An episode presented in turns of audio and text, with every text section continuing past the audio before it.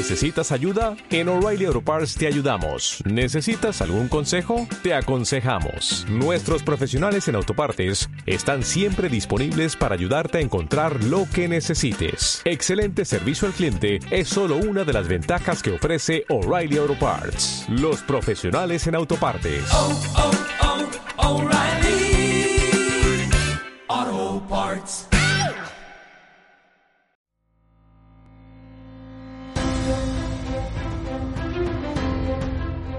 Bienvenidas al podcast 111 de Soy como como. Hoy en el podcast vamos a hablar de fibromialgia, una patología de difícil y controvertido diagnóstico que puede llegar a ser realmente incapacitante para quien la padece. Nunca en el podcast hemos hablado de fibromialgia y nos lo habéis pedido mucho. ¿Por qué? Porque se dice que en España entre 700.000 y un millón de personas están afectadas por esta patología. Existe mucha más prevalencia en mujeres, especialmente entre los 30 y los 60 años.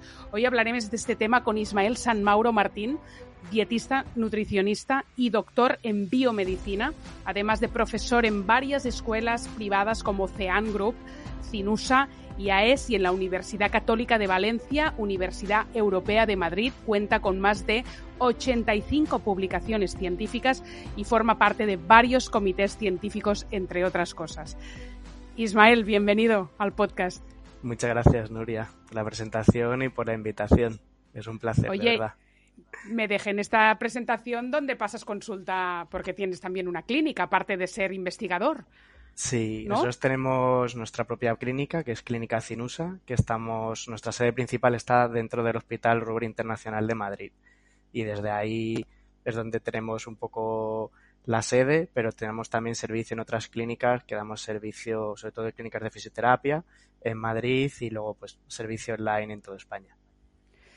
¿Cómo llegas a la fibromialgia, Ismael? Pues es un camino que llevamos eh, ya andando, recorriendo mucho tiempo. Nosotros hace, como empezamos con la clínica propia en 2012, 2011, 2012 y, y pronto empezamos a ver pacientes que venían con mucha problemática relacionada con, con alergias o intolerancias, eh, muy, muy relacionado con el gluten, muchas de ellas, y empezamos a ver cómo, derivado de esa sustitución o, o pruebas o dietas bajas en gluten y demás, empezamos a tener pacientes que venían con estos diagnósticos de cuadros de dolor generalizado o directamente diagnosticadas con fibromialgia y cómo este tipo de intervenciones dietéticas veíamos que les iban muy bien. Y empezamos a investigar, empezamos a tirar un poco de, del hilo y empezamos a ver que, evidentemente pues esto estaba bastante avanzado, que había muchos protocolos, que, había muchas publicaciones al respecto y empezamos a utilizarlo como, como una herramienta más en este colectivo. Y al final, pues desde entonces empezamos a recibir pacientes con fibromialgia y este, este boca a boca de, de, oye, vamos a un grupo de nutricionistas que me han mejorado muchísimo los síntomas que me tenían agotada. Y poco a poco, pues oye, van saliendo más pacientes, más pacientes y ya llegamos a un punto en el que teníamos tantas pacientes de fibromialgia, especialmente de, de Madrid, que llegamos a hacer un, un, acuerdo, una colaboración con la Asociación de, de Fibromialgia de Madrid, con Afibron, y desde entonces, hace igual ocho o nueve años, pues damos el servicio de nutrición dentro de la Asociación de Fibromialgia de Madrid. Entonces, bueno, pues te puedes imaginar que en Madrid tenemos a, a, a muchísimas pacientes de este, de este, de este colectivo y, y, la verdad es que, bueno, aprendiendo mucho de ellas y intentando aportar lo que podemos dentro de, de esta patología que es como bien has dicho también al principio, muy controvertida y complicada de, de, de, de, manejar. Porque entiendo que también con la asociación la mirada del tratamiento y por lo que dices de la pauta dietética lo intuyo siempre es desde el punto de vista de la medicina funcional. Sí, correcto. O, integ o, final... o integrativa, que ya integrativa. nunca encuentro el nombre. Correcto, al final es, trabajamos un poco en esa nutrición un poco más holística, de hecho a casi incluso me gusta más holística que, que integrativa, pero al final, bueno, define o, va intentando encontrar soluciones que a veces se alejan un poco de la, de la medicina clásica, de la medicina convencional. No, no siempre y no tiene por qué ser un enfrentamiento, ni, ni mucho menos, pero bueno, sí que trabajamos mucho de forma interdisciplinar y con una mm, mirada muy integrativa o, o holística. Bueno, es que creo que no hay mejor patología para tener una mirada holística en el sentido de que hay que abordar muchos temas y hoy los abordaremos, ¿no? Porque es como, no sé si es multifactorial la patología, pero sí que después es eh, eh, el abordaje eh, tiene que ser múltiple, ¿no? Eh, vamos a contar qué es la fibromialgia hoy, vamos a contar la, aparte de la controversia, toda la definición y descripción que a veces nos confunde. Por ejemplo, ¿no? Eh, con la fatiga crónica siempre hay esa duda de en qué se parecen y en qué se diferencian o si son más o menos lo mismo. Vamos a empezar por ahí. Pues efectivamente, dentro de, de, de estas clasificaciones o definiciones de lo que es la fibromialgia, la fatiga crónica está incluido como un síntoma, como un síntoma más, que normalmente va asociado entre el 60 y el 90% de, de estas pacientes, pero nosotros lo que vemos es que prácticamente es en el 100% de las patentes, o sea, de las patentes, de las pacientes, perdón. Esto supone que, que, que, la realidad es que la definición de fatiga crónica o la, de, o la definición de fibromialgia son, son dos conceptos mm, por separado que confluye normalmente en el, en el mismo paciente, pero la, la, definición de cómo se diagnostica o cuál es el cribado de uno o de otro sí que difieren y sí que son diferentes. Esto eh, relativamente ha ido evolucionando en los distintos consensos que hemos ido teniendo de las sociedades científicas, normalmente la Sociedad eh, Americana del Dolor, de la Sociedad de Reumatología, la Europea. En España tenemos un consenso del 2010 hay una guía clínica del Ministerio en, 2000, en 2012 que es eh, como el manejo mm, clínico de definiciones, cribado y demás, tanto de fibromialgia como de fatiga crónica de sensibilidad química múltiple. Esto, bueno, pues desde hace ya más de, más de 10 años. Entonces, tenemos distintas herramientas en el, en, en el contexto médico o de, o de la definición de la patología que es verdad que, que van evolucionando y que han ido evolucionando a lo largo de los años y esto también a veces supone un, problema en la práctica clínica, porque los consensos van cambiando, eh, a lo mejor hay un, una comisión, un posicionamiento de un conjunto de sociedades científicas o de una sociedad científica fuerte que se posiciona y dice que ellos consideran que, por ejemplo, los puntos de presión, los 18 puntos de presión, ya no son el gol estándar para, para describir la fibromialgia. Pues esto cambia, cambia mucho el contexto de, bueno, a partir de ahora, cómo lo vamos a diagnosticar. Y especialmente, qué pasa con todos esos pacientes que ya han sido diagnosticados y que vienen a consulta con el diagnóstico la etiqueta de fibromialgia o de fatiga crónica y fibromialgia. Y esto nosotros lo hemos vivido mucho de cómo ha ido cambiando y cómo al final les ponen una etiqueta que al final es lo que nosotros intentamos evitar, por lo menos en cuanto a cómo estar definiendo qué es lo que te pasa y cuál es la solución, porque si lo, si lo que buscas es simplemente una etiqueta y quedarte ahí, pues, pues no, tampoco has, ha solucionado mucho. Y esto, al final, muchas veces cuando les preguntamos, ¿cuándo te, diagnosticaron? Hace 20 años. ¿Y cómo te diagnosticaron? Es como, pues es que tenía dolores todo el tiempo y me dijeron que era fibromialgia. Entonces, esto mmm, es uno de los problemas que hemos tenido a lo largo de estos años, de que es difícil Mm, a veces incluso el criterio del de, cribado diferencial de la patología y que no se hace de forma correcta. Muchas veces. Madre la... mía. Madre mía, todo lo que acabas de contar y qué, nivel de complejidad. O sea, eh, por partes. Y quiero saber tu opinión eh, después uh -huh. de que todos los comités digan lo que digan y, y vayan cambiando para uh -huh. diagnosticar. ¿Tú cómo me contarías cuál es la diferencia entre fibromialgia y fatiga crónica? Pues la fibromialgia desde mi punto de vista y es, es, mi opinión y también es verdad que quizá estoy un poco sesgado porque, porque al final me empapo de los consensos y de la actualización de los, de los, de los consensos científicos, sería el dolor generalizado en, normalmente en pacientes mujeres entre 30 y 50, 60 años. Ese sería el contexto eh, habitual. La fatiga crónica sería la dificultad o el impedimento de hacer una vida normal y encontrar fatiga o resistencia a, al, al, estrés, al ejercicio, al movimiento en cualquier situación de forma generalizada y continua. Y, y de Como hecho, has dicho, dificultad para ejercerlo. claro, dificultad de, es la, la, la sensación de se levantan cansadas y están agotadas todo el día. Incluso no pueden coger cosas, no pueden, o sea, tienen fatiga muscular, fatiga eh, generalizada de, de, de cualquier mm, actividad. Esto Y sería más fatiga crónica. Eso es fatiga y, crónica. y lo es. otro, hay dolor, pero sí pueden hacer la vida normal, por Sí, ejemplo. o sea, ahí, claro, dentro de, de la fibromialgia, uno de los problemas que tenemos es que posiblemente haya o, o muchos tipos de fibromialgia o muchas patologías o situaciones alrededor que se etiquetan como fibromialgia, pero realmente no son fibromialgia. Y al final tenemos un conjunto de pacientes que sí que tienen dolor generalizado, pero, pero son muy diferentes o muy heterogéneas entre ellas. Pues tenemos pacientes que siguen trabajando y haciendo su actividad diaria habitual, incluso hacen ejercicio y demás. Es verdad que algunas con mucho dolor, sufrimiento, pero bueno, se adaptan a, a, a su situación y lo intentan ejercer en el día a día, pues como pueden. Y hay otras pacientes que directamente pues están con baja, con baja, con discapacidad, con, es, muy diferente cómo, cómo cursa en una paciente cómo cursa en otra.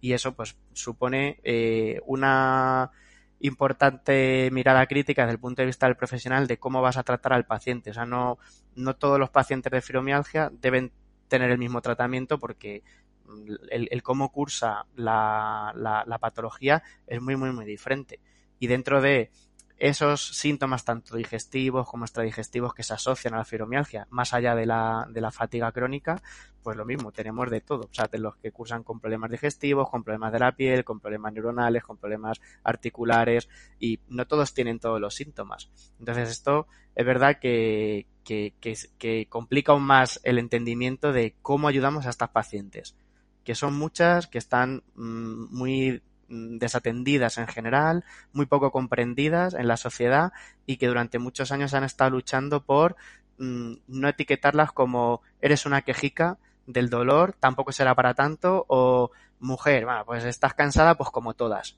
Entonces, es, esta sensación de, impotencia, de que, de, que estas pacientes han tenido esa eh, no se les ha creído, no se les ha creído y, Total. y en... Pero esto, dime que hoy ya no pasa y que estamos hablando de hace 20 años, ¿no? ¿O, mm, o qué? No, no, no, no, tengo la oportunidad de decirte que eso ya no es así. O sea, lamentablemente eh, muchos pacientes vienen y al final siguen transmitiéndote que han ido al médico y que les han dicho que no creen en la fibromialgia, que eso es una tontería, que eso es todo somático.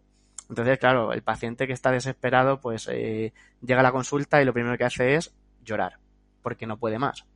Porque le, les han dicho que, que, está todo en su cabeza. Y que encima que eso no, no, que eso son tonterías. Entonces, claro, una, una paciente que, que, que, no puede eh, a lo mejor ni coger a sus hijos, porque no puede con ellos, pues que encima pues venga un profesional con autoridad en principio y con, con cierta relevancia en la sociedad y que te diga que básicamente te, eres una mentirosa, que te lo estás inventando o que eso es una tontería, pues bueno, pues estas cosas al final suponen que muchas de las pacientes pues estén con problemas psicológicos, con problemas de, ansiedad, de depresión y, y, más aislamiento social y familiar, porque incluso esto también no solo pasa en la parte médica, que, que para mí es lo más grave, sino también en la parte social y familiar, que al final es como, no, no es que mi, mi, familia de esto no quiere saber nada. En vez de tener el apoyo, no, no, esto me han, me han aislado, no quiere, cada vez que voy a los sitios es como, no, no podemos hacer nada, pues me echa la bronca, entonces al final pues te, va, te vas aislando. Y es muy triste, pero es así, y es, es así que la sociedad mm. es, es dura. ¿Por qué los médicos no las diagnostican? ¿Porque faltan pruebas más concretas para diagnosticarla? Eh, o sí. sea, ¿por, ¿por, qué llegan a decir esto es somatización? Eh, sí, ese, ¿por qué? eso en, en, en parte eh, no es que tengan razón, eh, pero sí que están en, en lo cierto en, la, en, el que no tenemos todavía un biomarcador de fibromialgia. No te puedes hacer una analítica, un test genético, no te puedes hacer un cribado con datos objetivos Medibles y que digas, pues mira, tienes tanta, tan, tal grado de fibromialgia y este es el marcador que yo voy a ir viendo la evolución de tu patología. No existe, entonces como no existe, es difícil eh, los diagnósticos. ¿Cómo se suelen hacer en este tipo de patologías? Pues por, por cuestionarios que son muy subjetivos, porque al final es cuánto te duele, el dolor es una es una es, es una expresión subjetiva de, de, un, de un síntoma. Entonces, entras en un terreno un poco farragoso porque claro, no todos tienen la misma percepción del dolor, eh, lo que para mí puede ser un dolor horrible, para ti a lo mejor eh, no es nada, entonces es complicado si no tenemos estos biomarcadores. Entonces están haciendo distintos estudios y avances de intentar encontrar genes predisponentes o candidatos a, a que a, bueno, esa predisposición genética de, de, la fibromialgia, que tampoco es avanzado demasiado y no hay nada concluyente. Se están estableciendo biomarcadores de proteínas, de metabolitos, con metabolómica, con proteómica, con microbiota, con un montón de cosas, pero todavía son mmm, datos muy preliminares y que no son suficientes robustos como para cribar de forma robusta a, la, a, a esta población. Yo, por lo que has dicho al principio, casi preferiría que a la mujer que hace 20 años le dijeron que, que, como tenía mucho dolor era fibromialgia, la etiqueten, porque con la etiqueta, primero, tú te quedas más tranquila de que no estás loca. Y después hay quien no te tomará en serio, pero hay, hay quien sí, porque a día de hoy está como muy extendido tener fibromialgia. Es decir, que puestos a escoger, yo prefiero la etiqueta. Porque es que sí, si no sí. te dicen no tienes nada, vete para casa exagerada. Y eso es mucho peor. Yo prefiero decir, es que tengo 28 años, no entendía nada porque encima tampoco soy el target, que anda que no conozco gente entre 20 y 30 claro. diagnosticada de fibromialgia. Uh -huh. Y al final es como que todo te cuadra. Mira, yo pongo el símil con el TDA. Eh, a, a, mí muchas veces me han querido diagnosticar ahora de adulta de TDA o altas capacidades, de a ver qué tiene. Y al final da igual que sea una cosa o la otra, pero te das cuenta de que lo que pasa o lo, o lo que te hace diferente tiene una explicación.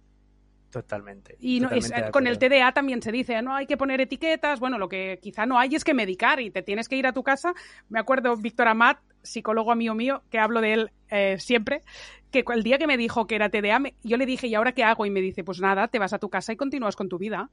Totalmente. Vale, porque evidentemente me tendré que tratar eh, mentalmente de tal forma que esté preparada para la vida, porque el TDA te da, pues, soy una tía muy impulsiva y tal.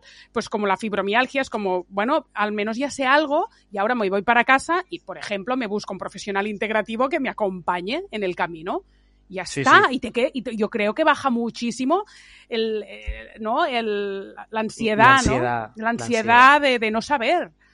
Porque lo peor es cuando no te han diagnosticado de algo. Es como, ¿qué está pasando? ¿No? Eso no es normal. Y, ostra, la definición que has hecho de están muy cansadas, muy agotadas, muchas sí. mujeres me la han contado a lo largo de su vida, muchas de las cuales ni les pasa por la cabeza que es fibromialgia. Entonces, yo no sé si hay un infradiagnóstico o, o, o por otro lado hay un sobrediagnóstico. ¿Tú qué crees? Mm, ahí eh, yo tengo, mi, yo tengo mis dudas. Por un lado, porque eh, como posiblemente eh, podamos profundizar con, con otros, otro tipo de patologías don, que cursan con sintomatología mmm, totalmente compatible con lo que sería la fibromialgia, que al final tú ves cómo son, cómo se definen o qué tipo de síntomas tienen esas otras patologías, un SIBO, una estaminosis, una candidiasis, o sea, al final cursan igualmente con dolores, con problemas digestivos, con fatiga crónica. Entonces, al final, ¿qué es lo que estás observando, intentando tratar o, encuadrar en un diagnóstico, en un cuadro clínico? Esos síntomas. Y, y si revierto esos síntomas, ya no, ya ya no, tienes fibromialgia. Es, es, es, es, que ese es el problema de también definir a veces de qué es el síntoma, el signo o qué es la enfermedad. Que, que esto lo, vamos, lo vemos muy habitualmente si, por ejemplo, cogemos como ejemplo la, la, diabetes y decimos, la diabetes es tener la, las glucemias muy, muy elevadas y tener una resistencia a la insulina, un problema con la insulina, con el funcionamiento de la insulina. ¿Mm? Entonces, si regulo las, si regulo las glucemias, ya no soy, ya no soy diabético. O sea, pues aquí es como si fibromialgia consiste en tener dolor, en tener una serie de síntomas. Si quito los síntomas ya no soy paciente de fibromialgia. Entonces, si lo único que es lo que en lo que me estoy enfocando es en la sintomatología, la sintomatología es fácil de modular o fácil de intentar cambiar y, y, y puede estar afectada por otras muchas eh, casuísticas y, otro, y otros muchos pues, síndromes o alteraciones que, que, que tienen diagnóstico, que, que, sí que tienen biomarcador y que me van a dar el mismo síntoma que tiene que, que encasillado en la fibromialgia. Entonces, a lo mejor también tenemos que dar un paso atrás y decir, oye, vamos a ver si esto es una fibromialgia o simplemente yeah. es una serie de síntomas yeah. que están cursando y que yo sí que puedo medir y puedo intentar modificar.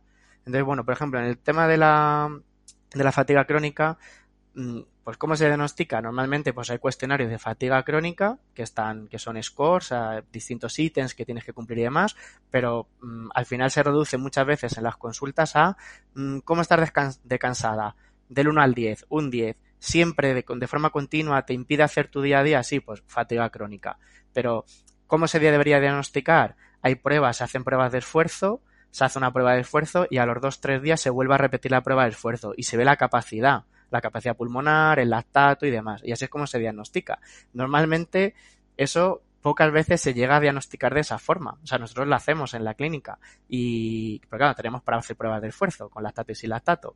Y, y es verdad que cuando le dices al paciente, si quieres realmente tener como el diagnóstico de fatiga crónica, porque al final te está, es como estás negociando con la inspección para ver si te, te van a dar eh, una baja porque te impedía hacer tu, tu, tu vida laboral, eh, vamos a diagnosticarlo de esta forma. cuando le dices que tiene que hacer dos pruebas de esfuerzo, te dice, yo como mucho alcanzo a hacer una.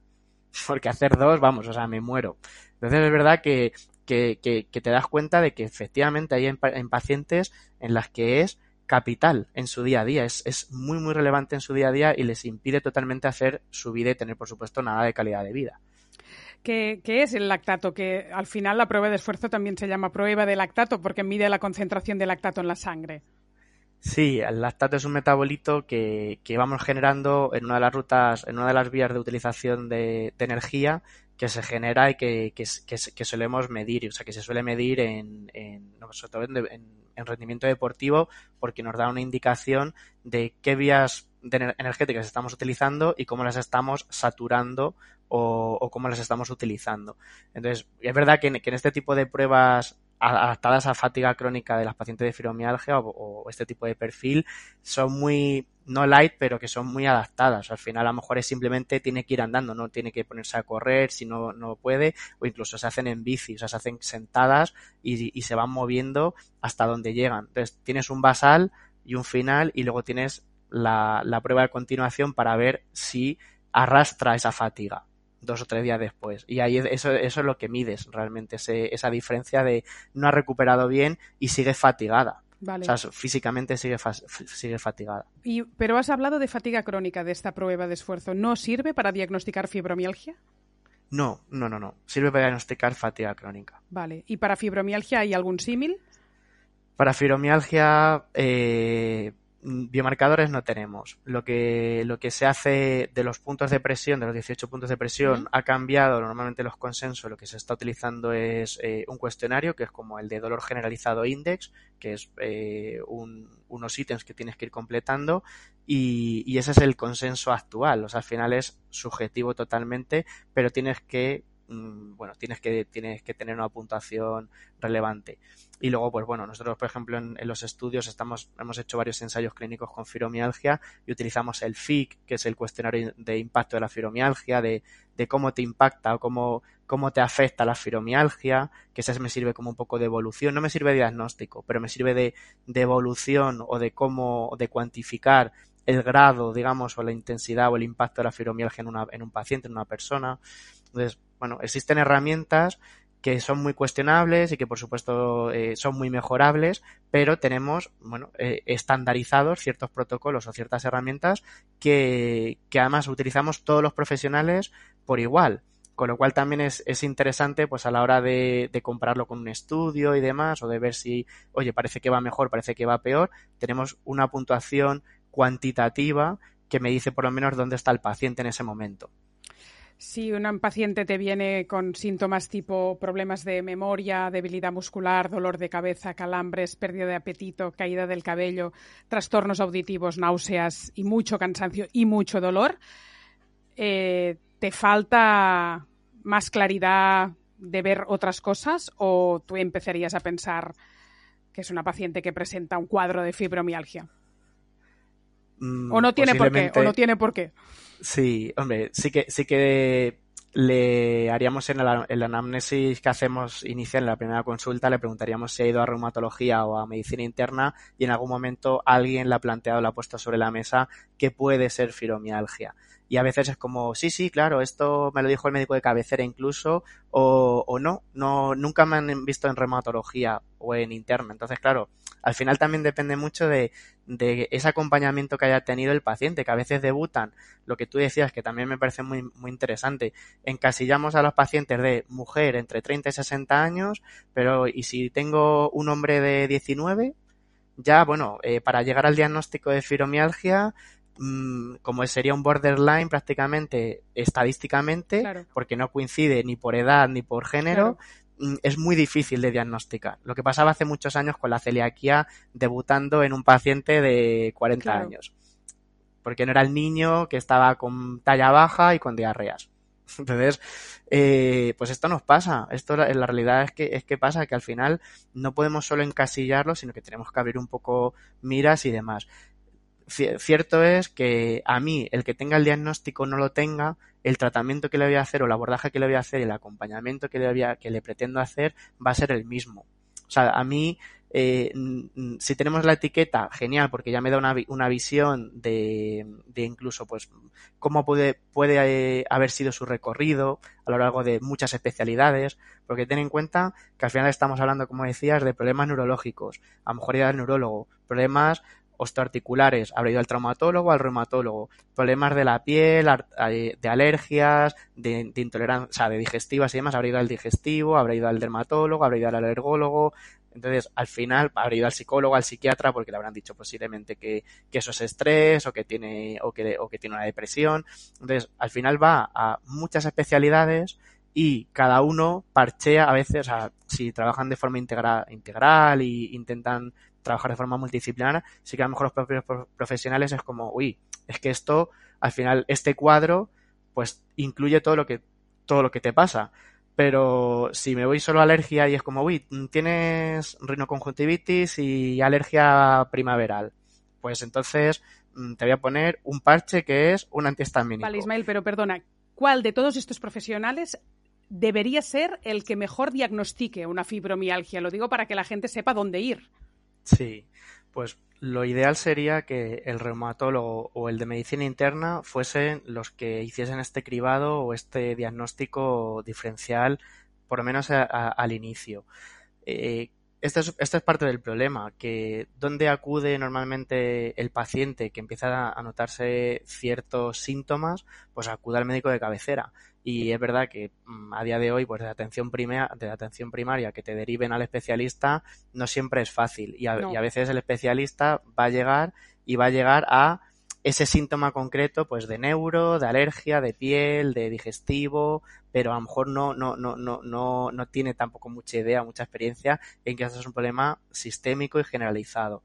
Entonces, mm, medicina interna sí que tiene como mucho ese papel, esa función de que trabaja de forma mm, total o sistémica y es verdad que suelen ser mm, profesionales con un ojo clínico muy global en el que además son capaces de meter o incorporar inputs de mm, si ha tenido una infección, por ejemplo, por, por un virus, que esto es muy habitual, que, que al final debuten después de una infección o, una, o por, por vírica o, bacteriana, eso sí que eh, normalmente medicina interna o reumatología lo sabe incorporar bastante bien. Y de hecho hay algunos estudios, hay un estudio español en el que comparan y le preguntan a, además es, es interesante porque es español, o sea, es, es con profesionales españoles en el que les preguntan a atención primaria, reumatología, eh, medicina interna y psiquiatría, qué es la fibromialgia y eh, les preguntan en una escala de si es somatización, dolor crónico o eh, no sé otro cómo lo, cómo lo plantean y, es interesante observar cómo mm, a lo mejor los de mm, todos menos reumatología eh, para, o sea, para la mayoría de esos profesionales somatización es un 50% de la fibromialgia. Entonces esto, y esto es publicado del 2020, que tampoco es, y además en eso, en profesionales españoles, con una N muy pequeñita de, de, de, una encuesta, pero, pero bueno, que está ahí. Y esto, pues, bueno, posiblemente refleje un poco el que mm, distintos profesionales tienen una visión mm, de la etiología y de la patogenia de, de, esta, de esta enfermedad muy diferente. Con lo cual, como recomendación, medicina interna o reumatólogo. Vale. He escuchado que se considera, se considera, a veces que una parte de la fibromialgia se corresponde con patologías autoinmunes. ¿Es así? Sí, eh, lo vemos que va muy ligado más, bueno, por, un lado, que las pacientes de fibromialgia cursan con muchas más mmm, eh, afecciones autoinmunes, tipo pues tiroiditis de Hashimoto, eh, lupus, artritis y demás. Esto es muy habitual que además de tener pues un lupus o una esclerosis, una, una esclerosis múltiple, una esclerodermia, tengan fibromialgia. Y esto, esto es muy habitual. Ahora, que estén relacionadas en sí, Mm, es complicado y todavía, de hecho, lo, lo, lo, bueno que tenemos, entre comillas, de, por ejemplo, una esclerodermia, una esclerosis múltiple o, o, un lupus, es que tenemos anticuerpos, tenemos métodos diagnósticos diferenciales para esas. Entonces, ¿qué es lo que puede pasar y, y donde venga a lo mejor la relación con mm, la fibromialgia en este caso? Que el sistema inmunitario esté alterado y que haya un problema asociado o vinculado a, al sistema inmunitario que está totalmente descontrolado y, y, simplemente pues a igual que ataca pues a ciertas células a ciertos a, a, ciert, a ciertos componentes del, del, organismo pues también interfieren de alguna forma en, en, en, en la capacidad de, de, de potenciar o estimular o hiperexcitar los receptores de los nociceptores o los receptores del dolor que esto es un poco lo que se más se plantea desde el punto de vista funcional y, fisiológico, realmente, del entendimiento de qué es lo que está pasando, es eh, posiblemente eso, que, está hiperexcitado los receptores del dolor, por lo general. Y de ahí es donde viene un poco esa parte o esa visión de mmm, esto está en tu cabeza. Y es como, bueno, en parte está en tu cabeza, esto, un, hay un neurólogo muy conocido que, se llama Arturo Goicochea, que está en el País Vasco. Este tiene un, libro que se llama Migraña, una pesadilla cerebral, que nosotros este libro hace 12 años así, una paciente nos lo, trajo a consulta, de que le había ayudado mucho, y explica muy bien cómo estos receptores que tenemos todos, eh, en estas pacientes de fibromialgia parece que están como un poco potenciados que están como amplificados y que al final son como más sensibles y lo que tienen es una hiperexcitación de esas rutas que les ponen en un estado de alerta. Y eso es realmente... La, la, mayor concentración de glutamato en el cerebro, que lo he leído también alguna vez, es, es sería eso porque es un neurotransmisor claro, más el... que tienen eh, con más abundancia. Sí, o sea, glutamato es uno de los neurotransmisores que juega un papel muy relevante en, en en las conexiones cerebrales y demás. Entonces, esa intoxicación por glutamato, que a veces también se, se suele, bueno, se, que prácticamente se, trata o se, se comenta, se trabaja como si fuese una intoxicación prácticamente por glutamato, es, es, es muy habitual que, que, esté vinculado a esa neuromodulación o, o neuroexcitación de estas, de estas vías o de estos receptores. Y al final él pone un ejemplo muy interesante y es que tú cuando tienes un, o sea, la diferencia entre daño y, y dolor, que con las pacientes de fibromialgia es como, ¿tienen dolor generalizado? Sí, pero tienen daño, o sea, es como tú tienes, tú te das un golpe en el brazo o te haces un corte y tienes un daño, pero te duele en el cerebro, o sea, el cerebro pues tiene, a través de la señalización que tiene, tiene receptores del dolor y te duele, pero el daño lo tienes en el brazo. En, en fibromialgia tienen dolor generalizado, pero no tienen daño. No sé si me, no sé si me hago entender, sí. supongo que sí. Entonces, esto, eh, claro, ella, ellas perciben el dolor igualmente, pero no tiene por qué haber un daño. Es simplemente tienen ese estado de alerta eh, hiperexcitado y eso es lo que hay que intentar neuromodular. Y ahí, pues bueno, pues entra en juego pues esa, ese eje microbiota del cerebro, ese, esa inflamación de bajo grado. Bueno, todo esto, pues eh, es lo que, lo que, lo que tratamos de hacer en la consulta todo esto nos lo sabemos, los oyentes del podcast están muy documentados, nos lo sabemos te teóricamente, ¿eh? pero a la, sé, a, la, a la, práctica la vida es muy jodida. Pero eso, ¿cómo, te ¿cómo te intoxicas de glutamato? Pues tomando mucho ultraprocesado. O sea, eh, ¿tomando glutamato monosódico o es una tontería lo que estoy diciendo? Porque claro, el glutamato está en los ultraprocesados. Sí, to tomando ultraprocesados seguro y luego eh, aunque no sean ultraprocesados, el consumo de vegetales, sobre todo, también incluso, eso, bueno, ahí hay más controversia de si los piensos con pesticidas que son muy ricos en, en algunos pesticidas muy conocidos de algunas marcas, que en principio también pueden generar o, o, producir una bioacumulación y una alteración de las rutas del glutamato, mm, podría indicar que simplemente el consumir vegetales, mm, hortalizas, frutas y demás que tuviesen este, estos pesticidas también podría incrementar estas, estas rutas o este, este mal metabolismo del glutamato. Pero bueno, es verdad que la, vía del glutamato es más, es más controvertida y es más complicada de, de manejar porque es un neurotransmisor que juega un papel muy importante eh, a nivel de cerebro. Es como nos pasa con la, con la histamina, que nosotros trabajamos mucho con la histamina y al final la histamina es igualmente hace el papel de neurotransmisor y hace muchos papeles y, está en el cuerpo y es por algo que tiene muchas funciones. Entonces es como la desregulación o el exceso de histamina puede que provoque síntomas no deseados. Pero la histamina eh, no puedes quitarla y tiene, una tiene muchas funciones en el cuerpo relevantes. Ahora que hablas de histamina, eh, vosotros de todas las publicaciones científicas que tenéis relacionadas con la fibromialgia, una de las más importantes es este estudio permanente de la relación que hay entre la fibromialgia y la histamina, el déficit de DAO. Sí. ¿Qué, qué, qué habéis encontrado por ahí?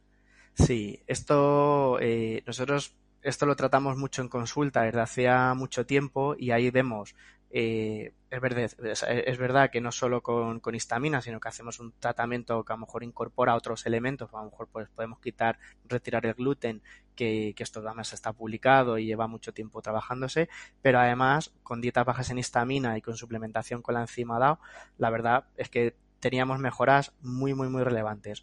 Entonces, lo que hemos hecho en este, en este estudio en concreto es coger a 100 pacientes con fibromialgia, les hemos medido la DAO genética, los cuatro polimorfismos que se, que se miden actualmente, y por un lado hemos visto la, la, prevalencia de pacientes con al menos uno de los SNPs o de los polimorfismos alterados eh, en estos pacientes, de, de, de, esos cuatro SNPs que medimos en, en, en, en déficit de DAO genético, y por otro lado, eh, a doble con placebo, darles durante seis meses el, la enzima DAO o el placebo y medir cómo evolucionan estos cuestionarios de impacto de la fibromialgia que decíamos que, que, son los habituales en utilizar en este, en este colectivo. Entonces estamos todavía mmm, corriendo como los análisis, como se dice, estamos haciendo todavía la estadística de, de parte de, de estos resultados. Lo que hemos encontrado hasta ahora es que al menos con una mutación eh, del, de, del, gen de la AC1, que es el gen de la, de la DAO, en estas mujeres, al menos el 75% tenían genéticamente una de, de, al menos una de estas mutaciones. Vale. Y, y, que normalmente en clínica, el propio laboratorio con el que, bueno, los, todos los laboratorios lo hacen, lo hacen igual, que con que tengas un SNP, una, o sea, ya sea en, en, heterocigoto o en homocigoto, ya te lo dicen que, que es un déficit o un potencial déficit de DAO en este caso de origen genético. Entonces, por un lado hemos visto una prevalencia muy alta de, de mujeres con fibromialgia que tienen un déficit de DAO genético, en torno al, 70, al 75% de, de esa población. Brutal. Que es brutal. Y por otro lado, lo que estamos ahora es analizando los resultados de esa intervención a doble ciego con placebo de la enzima, eh, de, de, la, de, la, de la ingesta de la enzima exógena. De momento lo que tenemos es a dos meses, o sea, los resultados a dos meses, que hicimos un corte a dos meses y luego otro a seis meses, y a dos meses vemos que hay eh, mejora en algunos síntomas, no en todos, y, bueno, pues sí que por ejemplo en algunos síntomas como la, la fatiga, que es muy, muy limitante, eh, en problemas más de tipo depresivo, bueno, en algunos síntomas muy claves sí que hemos visto que hay una reducción de la intensidad de esos síntomas o de la frecuencia de esos síntomas. Por lo tanto, bueno, pues para nosotros muy interesante porque al final es ingerir una enzima que en vez de a lo mejor pues tomar un corticoide o tomar un diazepam o tomar, bueno, otra... Está o sea, bien porque también me confirmas que la enzima DAO sirve para algo porque siempre también estoy ahí con esa duda de... Sí. O sea, que sirve. Sí, no, no, nosotros trabajamos mucho con, en, en esa línea de, de, la enzima DAO y es verdad que la enzima DAO pues, va, va a gestionar o a manejar la histamina producida en el intestino, ya sea de origen de los alimentos que, que estamos ingiriendo, de la que produce la propia microbiota por, por la producción de alimentos proteicos que, que, fermentan o que fermentan, que utilizan como sustrato y generan ellos eh, histamina por la propia histidina o alimentos que están mm, pues más ricos de- en otras aminas como putrescina, cadaverina, eh, tiramidas, muchos, otras aminas que hay que van a bloquear la DAO.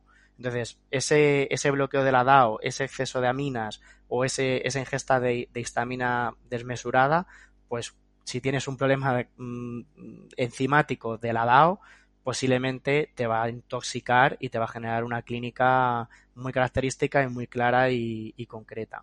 Y el problema o parte del problema va a ser ese. De hecho, en fibromialgia sí que hay muchos estudios de otros orígenes de la, histamina como posible solución. O sea, relacionados con la liberación del mastocito, de la, de la histamina del mastocito, la, la histamina endógena. Hay ensayos clínicos, hay un fármaco, hay un fase 2 que, se- que, que- que están probando precisamente pues este manejo de la histamina en, eh, en pacientes con fibromialgia directamente, con lo cual que tiene una relación mm, eh, es bastante probable. Que sirva como único, o sea, como un tratamiento único y demás, estamos en ello. Estamos en ello. Y ahí sí que al final el estudio lo hemos hecho nosotros y lo, estamos publicando en los primeros papers. Eh, he de decir que, claro, nosotros en clínica no, no suplementamos solo. Al final suplementas y cambias la dieta. Ahí Entonces, va, y ahí- ahí va, ahí- porque seguramente la FODMAPs no es el único abordaje Claro. y necesito que me cuentes qué es eso de la dieta IGUBAC, Y Kubac. que yo en la vida había escuchado este nombre y claro, se me ponen los ojos como naranjas. Sí. Esto es eh, como Inflammatory Gut Brain Axis Control, o sea, como la dieta para controlar la inflamación del eje microbiota cerebro. Esto es una descripción que nosotros, eh, bueno, planteamos en la que incorporamos distintos elementos que, que nosotros observamos en clínica que funcionaban muy, que funcionaban muy bien para pacientes con fibromialgia, para autismo, para TDAH, para, bueno, para un montón de patologías que nosotros llevamos años trabajando. Muy bien. Y, y al final no solo es una dieta baja en histamina o una dieta Que baja en también, FODMAP, que también. que también, claro, es incorporamos distintos elementos que, que, que, que sabemos o que, que son potencial potencialmente inflamatorios o que van a desregular la microbiota y demás. Gluten Entonces, fuera. Gluten fuera. No, eres valiente, fuera. eres valiente, Ismael. Llevo casi tres años con el podcast y yo siempre digo gluten fuera, pero eh, la gente no se atreve, Sí, sí. no se atreve ¿eh? a decir que es Yo- proinflamatorio el gluten. Bueno, nosotros lo, tra- lo trabajamos desde hace muchísimo tiempo. En Gluten hemos publicado varias cosas. Hemos hecho un ensayo también ahora hace poquito bastante, bastante fuerte con microbiota, con permeabilidad y demás. Y... De toda la población, fuera de la fibromialgia, ya, pero que ya de Sí. Sí, sí. No, de, de toda, de toda la población no necesariamente. O sea, de hecho, yo estoy en el grupo de expertos de Dr. Sean Institute, que es eh, donde está pues Fasano, Katasi, hay gente Los top, los muy- top. bueno, Mm. los top, o sea, son los poppers de, Sí. de esto. Y, y al final, eh, pues en- eh, de hecho en España yo creo que de nutricionista solo estoy yo. Estamos dos o tres profesionales y de nutricionista solo estoy yo. Y es verdad que, que hemos hecho incluso mm, divulgación con periodistas porque como que se confunden muchas veces las cosas y, y yo siempre al final acabo diciendo lo mismo. Es como, es que si yo te recomiendo una dieta sin manzanas, es que es como sin manzanas, pero puedo comer eh, naranja, eh, aguacate, ¿sabes? Como sí, sí, como, ¿y qué más me da? Pues como, pues si te digo sin gluten, o sea, sin trigo, centeno, cebada, o sea, sin cuatro o cinco cereales, pues ¿qué más da? Si tienes todos los otros alimentos, o sea, es como el gluten es esencial, no, no es esencial. El gluten puede perjudicar y puede estar influenciando negativamente muchas patologías y demás, sí, y está, vamos, está súper consensuado y está muy, muy descrito en la literatura científica. Ahora, ¿el gluten es el problema de todo? No, tampoco. O sea, pe- pero es que una cosa no quita la otra. O sea, es como tendemos mucho a dicotomizar, o sea, a hacer dicotómico todo, de es bueno es malo. Mm, lo quito siempre, no lo quito. O sea, es como, mm, no, o sea, te sienta mal a ti, voy a ver, voy a estudiar tu cuadro y voy a ver. Ahora, ¿pasa algo si me lo quito? No, salvo que no puedes hacer el diagnóstico diferencial de la celiaquía. Eso, eso también es verdad. Pero más allá de eso, ¿qué más da? O sea, si es que no. Y en fibromialgia, la dieta sin gluten, que Isasi es. eh, Isasi es un reumatólogo, Carlos Isasi es un reumatólogo del Puerta de Hierro, muy, muy conocido.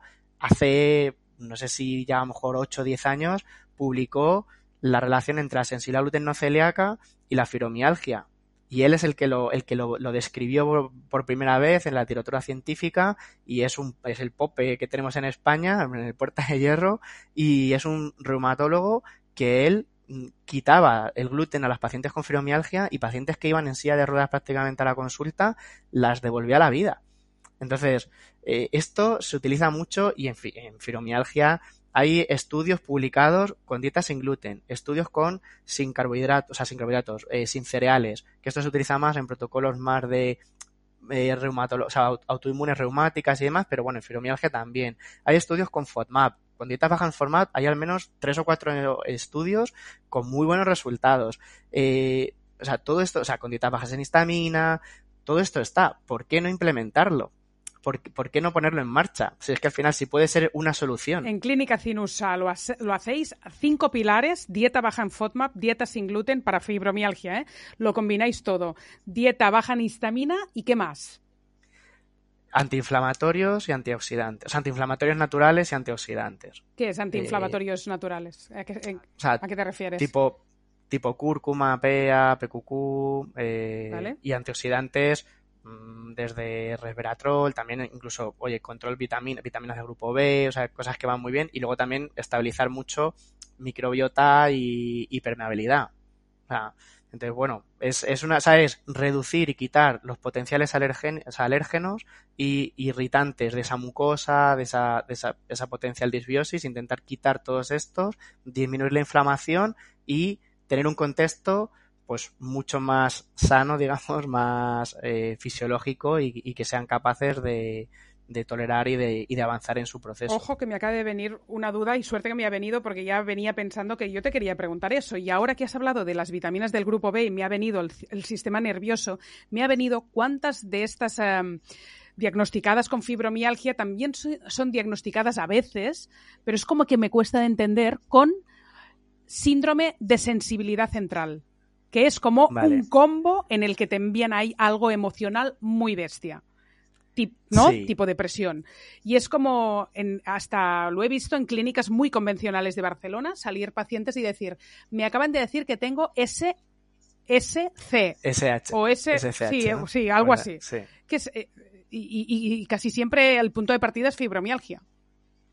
Sí, el, esto es otra como otra visión un poco de definición de, de, esta, de este problema, que sería eso, síndrome de sensibilidad central, que englobaría un poco fatiga crónica, fibromialgia, incluso sensibilidad química múltiple, dentro de una sensibilidad, o sea, como un síndrome, que al final casi todo lo que lleva etiqueta de síndrome es que tampoco tenemos muy claro cómo definirlo. Pero hay, clínicamente. Hay, sensibilidad química múltiple, es verdad, también, ¿verdad? En este cuadro. Sí, sí.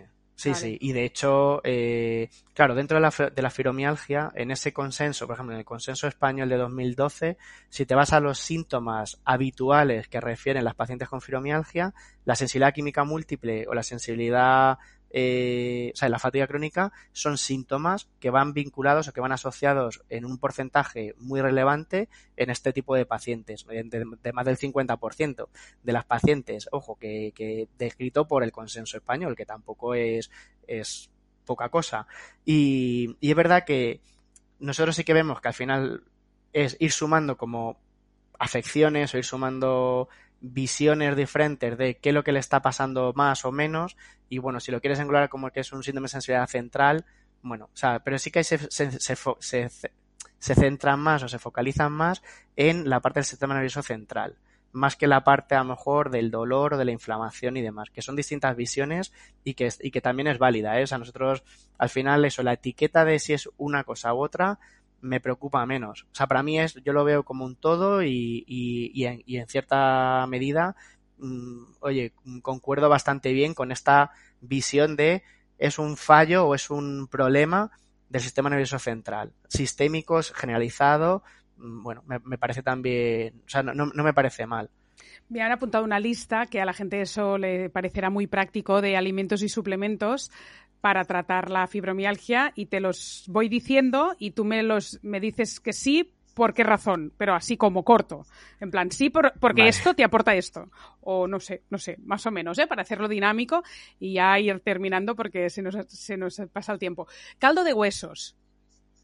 Muy bien, muy rico en glutamina y en glicina, muy bien. O sea, nosotros, o, bien el caldo de hueso, o bien directamente, pues, glutamina, eh, espino amarillo, regaliz, zinc. Todo esto o sea, funciona para en el para la permeabilidad, para, para la mucosa, para proteger esa parte de, de mucosa y, y bien.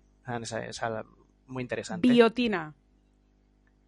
También muy bien, más o menos la misma función. Bien.